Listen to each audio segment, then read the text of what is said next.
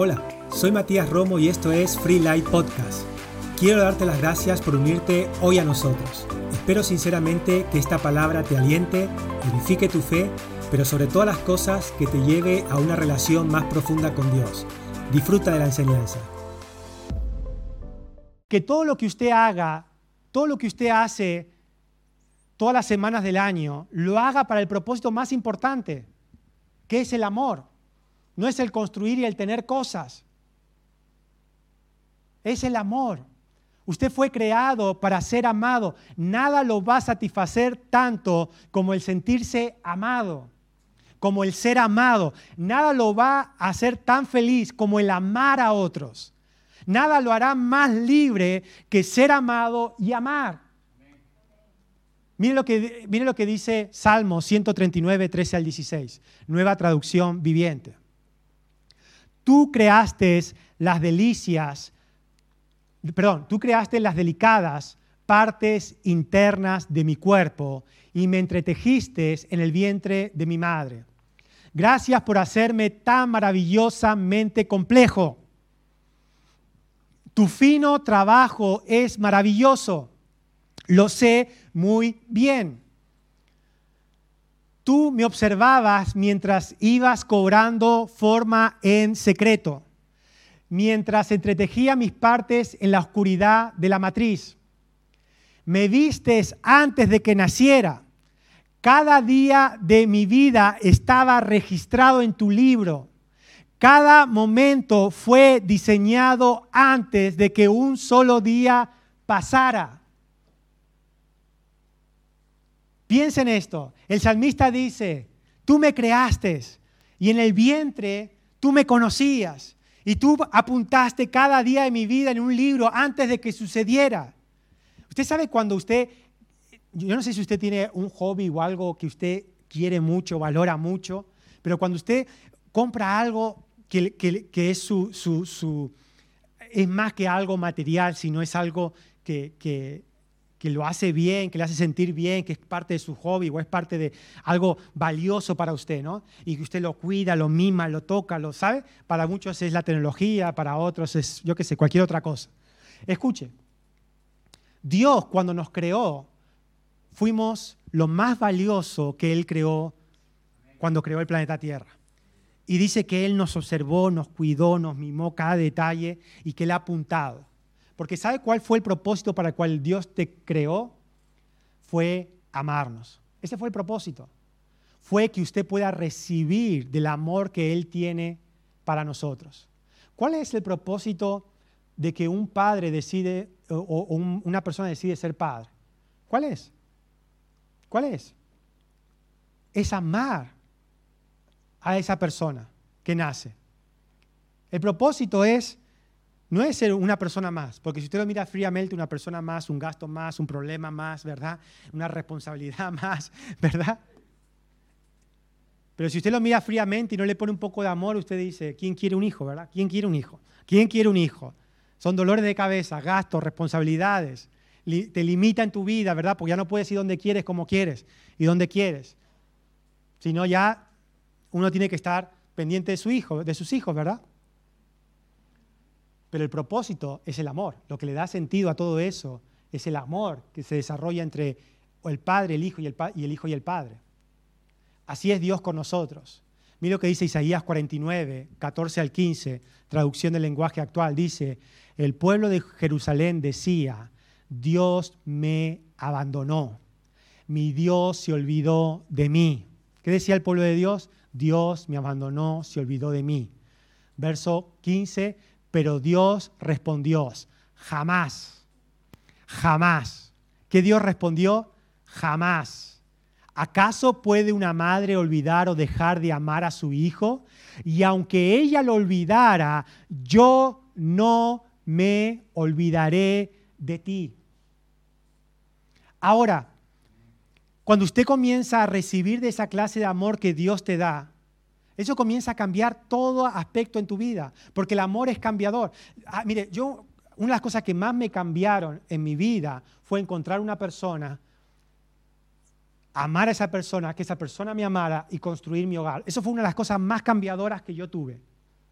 ¿Sabe? Yo era un joven inmaduro, era un joven egoísta, era un joven que planeaba para mí mismo hasta que me enamoré, hasta que el amor llegó a mi vida, hasta que recibí amor y que pude dar amor.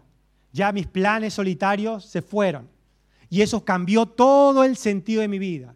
De repente quería formar un hogar. De repente quería ser responsable. De repente eso comenzó a ayudarme a cambiar y a dejar de ser inmaduro y comenzar a ser maduro.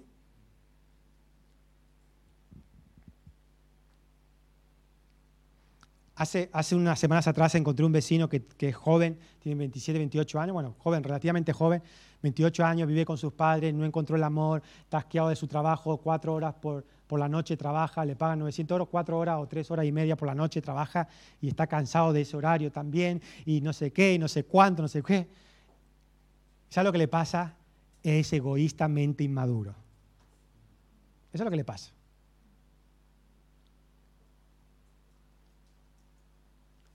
Y es muy difícil así. ¿Sabe por qué? Porque todo le viene mal. Ningún anillo le cae bien al dedo. Es imposible. Es imposible.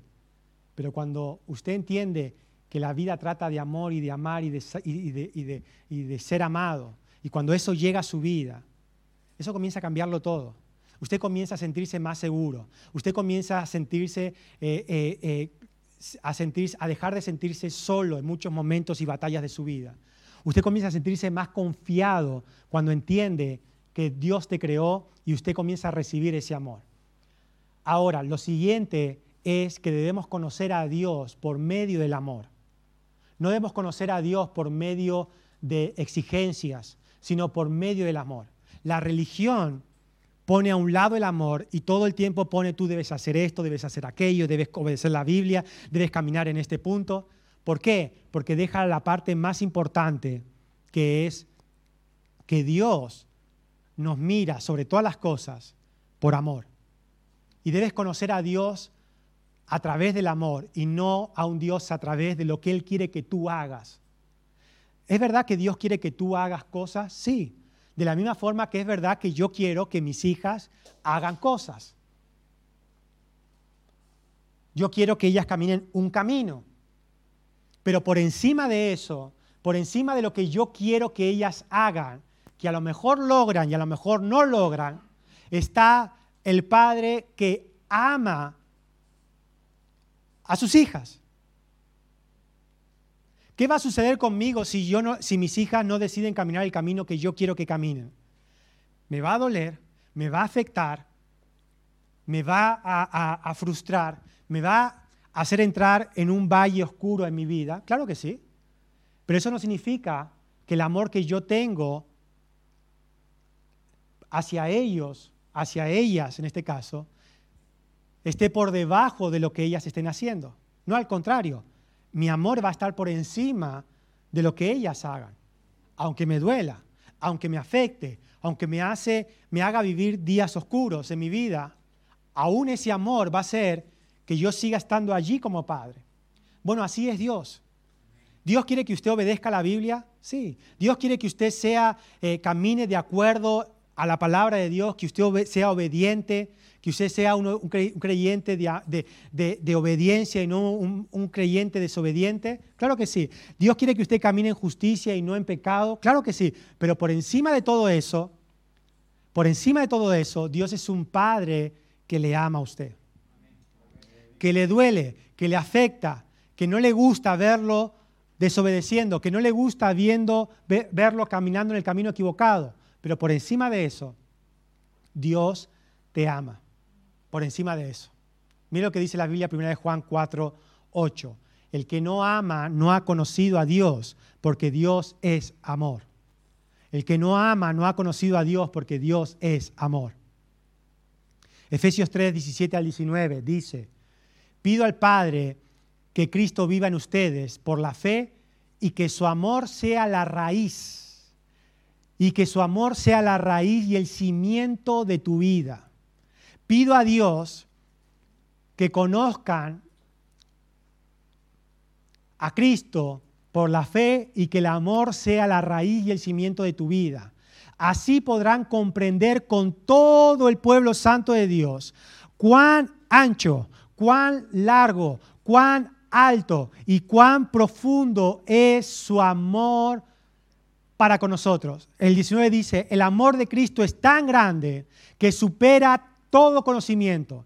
Pero a pesar de eso, pido a Dios que lo puedan conocer de manera que se llenen completamente de todo lo que es Dios. ¿De qué está hablando? ¿Qué Dios quiere que conozcan más la Biblia? ¿Qué Dios quiere que conozcan más lo que tienen que hacer? ¿Más los principios de Dios? No. ¿Qué dice? Que conozcan el amor que Dios tiene para sus hijos, porque eso lo cambia todo. Cuando usted se pone al lado del camino, el amor lo vuelve a traer al camino. El amor hace que usted pueda cambiar lo que antes no podía cambiar.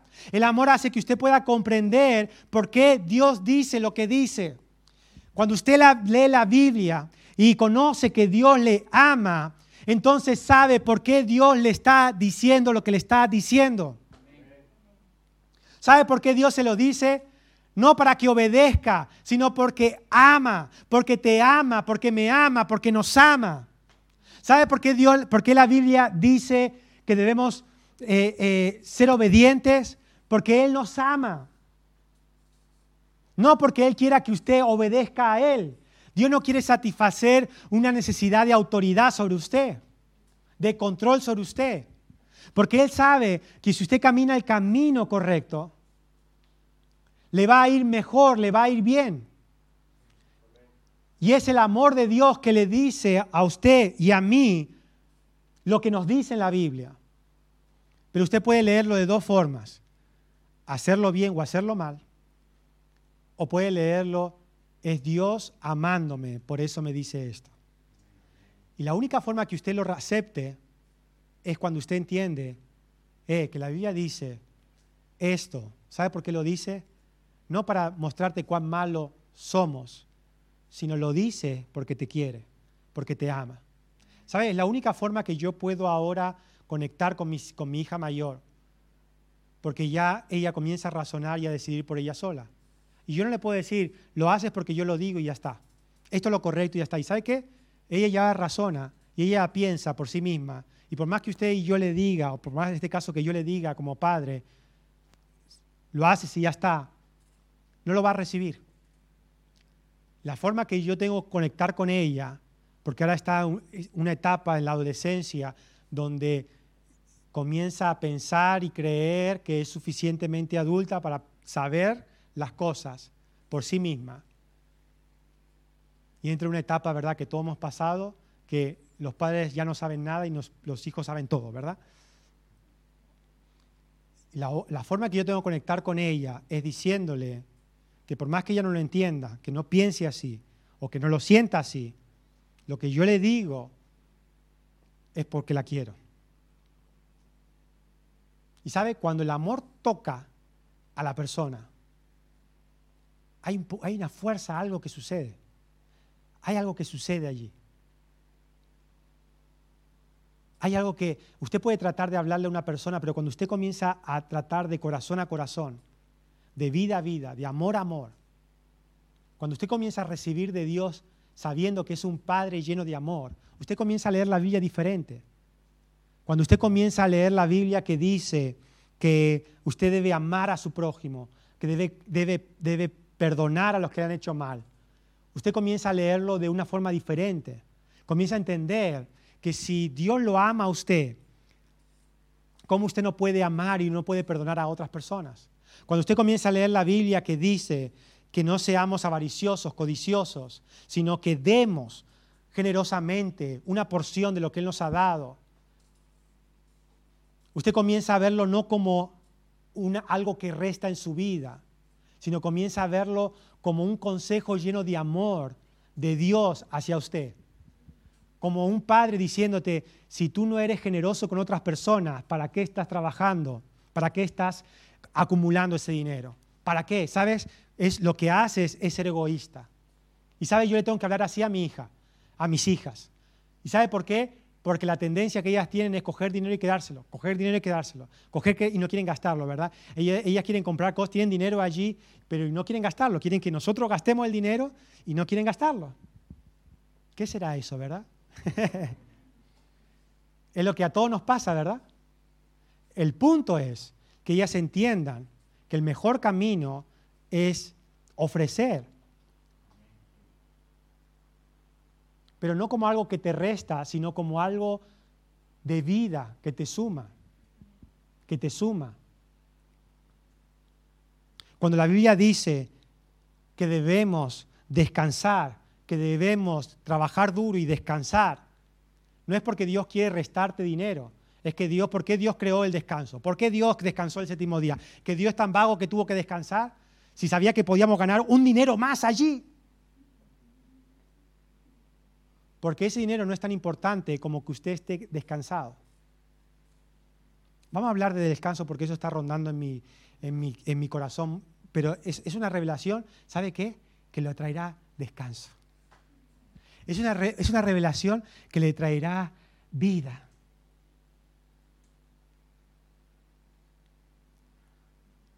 El otro día una persona me, me dijo, ¿cuántos cuánto años? Una persona que no me conoce me dice, ¿cuántos años tienes? ¿Cuántos años tienes tú? Porque estaba hablando, yo, mis dos hijas, pero ¿cuántos años tienes tú? Me dice. Le digo, ¿cuántos años me das? ¿Cuánto? Le digo, yo tengo, tengo 38 años ya. 38 años, si yo soy más joven que tú y me veo más, más, viejo.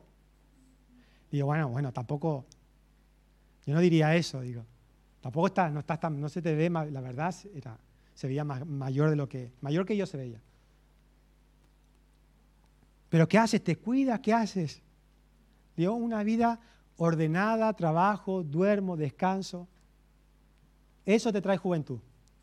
Es que es verdad, ¿eh? Yo con este trabajo, es camino. Yo con este trabajo tengo que trabajar, Dios mío. Dice trabajo el lunes. Mira, llevo, llevo trabajando hace, no sé, como tres fines de semana que no me cojo eh, días. Bueno, sigue así si quieres. Yo no lo voy a hacer. ¿Sabe por qué Dios quiere que descanses? Porque te ama.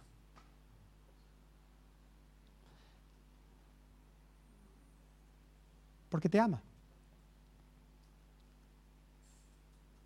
El amor de Cristo es tan grande que supera todo. Juan 3:16, traducción del lenguaje actual, dice, Dios amó tanto a la gente de este mundo que me entregó a mí, que soy el único hijo, para que todo el que crea en mí no se muera, sino que tenga vida eterna. Dios te ve con ojos de amor y todo lo que Él te dice en la Biblia no es para arrestarte, no es para arrestarte, es para amarte, es para amarte. Romanos 5, 20, 20, traducción del lenguaje actual, dice, la ley apareció para que el pecado se hiciera fuerte, pero si bien el pecado se hizo fuerte, el amor de Dios lo superó. Me encanta esto, porque no hay pecado tan grande que, supe, que Dios, que su amor no lo haya superado. Vamos a leer el mismo versículo, traducción del mensaje, dice, pero el pecado no tenía ni tiene ninguna posibilidad de competir con el, con el agresivo perdón que llamamos gracia. Cuando se trata del pecado contra la gracia, la gracia gana sin lugar a dudas. Todo lo que el pecado puede hacer es amenazarnos con la muerte. Y eso es todo. ¿Sabe? El pecado te amenaza, pero no te puede matar. Es como, ¿sabes? Es como, como cuando te, te voy a denunciar, ¿eh? te voy a denunciar, denúnciame. Te voy a denunciar, ¿eh? denúnciame. ¿Por qué, ¿Por qué me avisas que me vas a denunciar y no me denuncias? ¿Será que no puedes denunciarme? ¿Será que me quieres acobardar? ¿Será que me quieres poner miedo, verdad? La gracia nos invita a la vida, una vida que sigue y sigue y sigue, un mundo sin fin. El amor de Dios supera todo. Y cuando usted recibe el amor de Dios y cuando usted ve a Dios por medio del amor, cuando se relaciona con Dios por medio del amor, usted comienza a recibir de Dios aquellas cosas que no estaba listo para recibir. ¿Sabes como cuando usted está en pareja y verdad y la pareja comienza a hablarle a usted de detalles y de cosas y, tratar de corregirles y esto y lo otro y aquello? ¿Sabe yo esta semana esta semana tuve que hacer un ejercicio de amor, de amar a mi mujer. ¿Y sabe cuál fue ese ejercicio? Pedirle perdón. Es un ejercicio bueno. ¿Cuánto hace que no le pide perdón? ¿O cuánto hace que no le han perdonado? ¿Verdad? Entonces me porté mal, me equivoqué, ¿verdad? Hice algo tremendamente... Eh, fue, algo que, no, que no gusta en la relación, ¿verdad? Y yo me fui, me, fui eh, eh, sucedió un día y, a la noche y, yo tuve una contestación mala. ella me quiso corregir y me puse a la defensiva y tuve una contestación mala. ¿Le ha pasado alguna vez eso? No, mi mujer no me dice nada porque sabe que si no, que si no. Mejor de ese tema no hablemos. ¿Sabe, ¿Sabe eso? Mejor de ese tema no hablemos. Mm, eso es malo. Meta el tema en, en, su, en, su, relación. Meta ese tema en su relación. Y sabe, yo, ella me quiso ayudar en algo y me dijo, me dijo una verdad. ¿Sabe lo que es una verdad que usted no está listo para aceptar? Me dijo esa verdad, entonces yo me puse a la defensiva. Y le dije un par de cosas a la defensiva. ¿Sabe los perritos cuando ladran y ven un perro y, ladran y se erizan? Es porque están a la defensiva. Es porque tienen miedo y se ponen a la defensiva. Bueno, así estaba yo, como ese perrito que... Y al día siguiente, al día siguiente me levanté pensando en eso y sabiendo que lo que ella me quiso decir era para ayudarme. Y que ella tiene razón, pero yo no estaba listo para recibir eso. Entonces, hablé con ella y tuve una conexión de amor. ¿Y sabe cuál es la conexión de amor? A veces la conexión de amor es decir, lo siento, me equivoqué.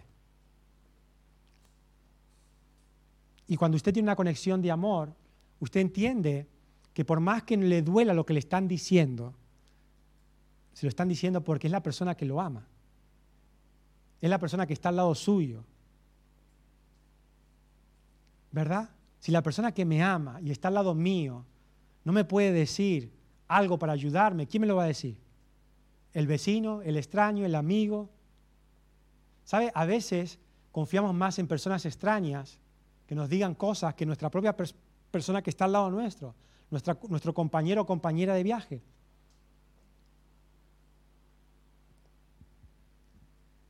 Y a veces pasa eso con Dios. ¿Y sabe por qué? Porque lo único que vemos en ese momento lo único que yo veía es una persona diciéndome algo que yo no quería oír. Y para mí en ese momento ella era mi enemiga, no era mi amiga, era mi enemiga. Y era la persona a la que yo no quería oír. Pero en verdad no es así, ¿verdad? Se supone que no es así, ¿verdad? Hasta que usted recapacita y dice, no, si, esto trata de amor, no trata de quién tiene razón, de quién es mejor o quién es peor. Esto trata de crecer juntos. Y usted recapacita y se da cuenta que a lo mejor su contestación o mi contestación no estuvo bien. Y se puede arreglar las cosas. Y lo más maravilloso es cuando usted ofrece perdón, es muy difícil que no se lo reciban. Es muy difícil. Tiene que ser malo duro. Pero cuando usted pide de perdón, de, no, como, no como los niños que dicen, ve, pídele perdón, perdón. No así, ¿verdad? Porque así nadie le va a recibir el perdón. Nosotros le decimos a, Giselle, pídele perdón a tu hermana, perdón, y se va. Como diciéndote. No, pero cuando usted abre su corazón y le dice, le pide perdón, se da cuenta, le explica, entonces, nadie, y cuando la gente ve tu corazón, ¿sabe qué? Te reciben el perdón. Por eso, cuando usted entiende el amor de Dios, cuando usted empieza a relacionarse con Dios con amor, ya no es, que el pastor quiere que yo haga esto, que el pastor quiere que, lo, que, que yo venga, que, que el pastor quiere que yo no trabaje los fines de semana, el pastor no quiere que esto, el pastor no quiere, el pastor no quiere. A veces tenemos una relación así con Dios. que el pastor no entiende, que el pastor no sabe, que el pastor no... Es muy fácil lo que dice el pastor, pero claro, mi realidad es otra. Y a veces parece una lucha entre el pastor y, usted. No sé si le ha pasado alguna vez, a mí me ha pasado cuando estaba sentado allí, en la silla, ¿verdad? Y él trata de decir, para hacer caso todo lo que el pastor tiene, dice. Y no se trata de eso. No es ni lo que el pastor quiere, ni lo que el pastor dice, ni es porque la Biblia lo diga. ¿Sabe por qué?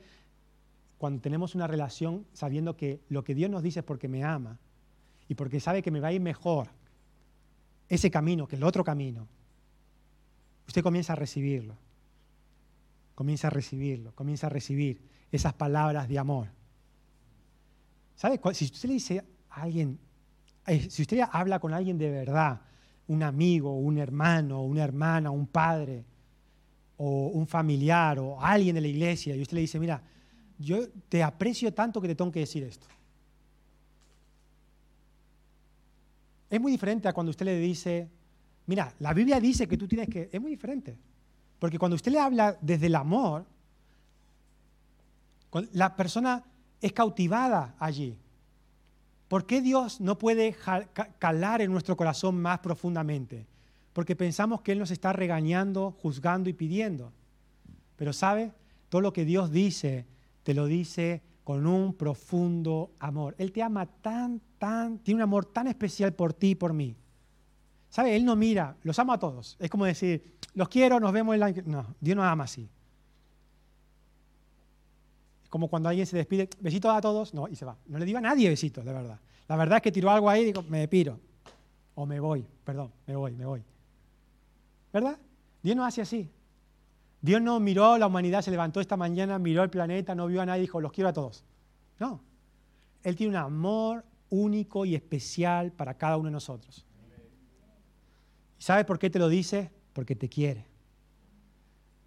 Te quiere tanto que te lo dice. Te quiere tanto que te quiere ayudar. Te quiere tanto que todo lo que Él hace, lo hace basado en el amor. Amén. Cierre sus ojos, le gracias a Dios. Padre, te damos gracias. Porque hoy podemos entender que el secreto de esta vida es el amor. Que todo lo que hacemos, todo lo que construimos, todo por lo que vivimos, lo que le da sentido a todo eso, es el amor que tú tienes por nosotros y que tú has puesto en nuestro corazón para dar.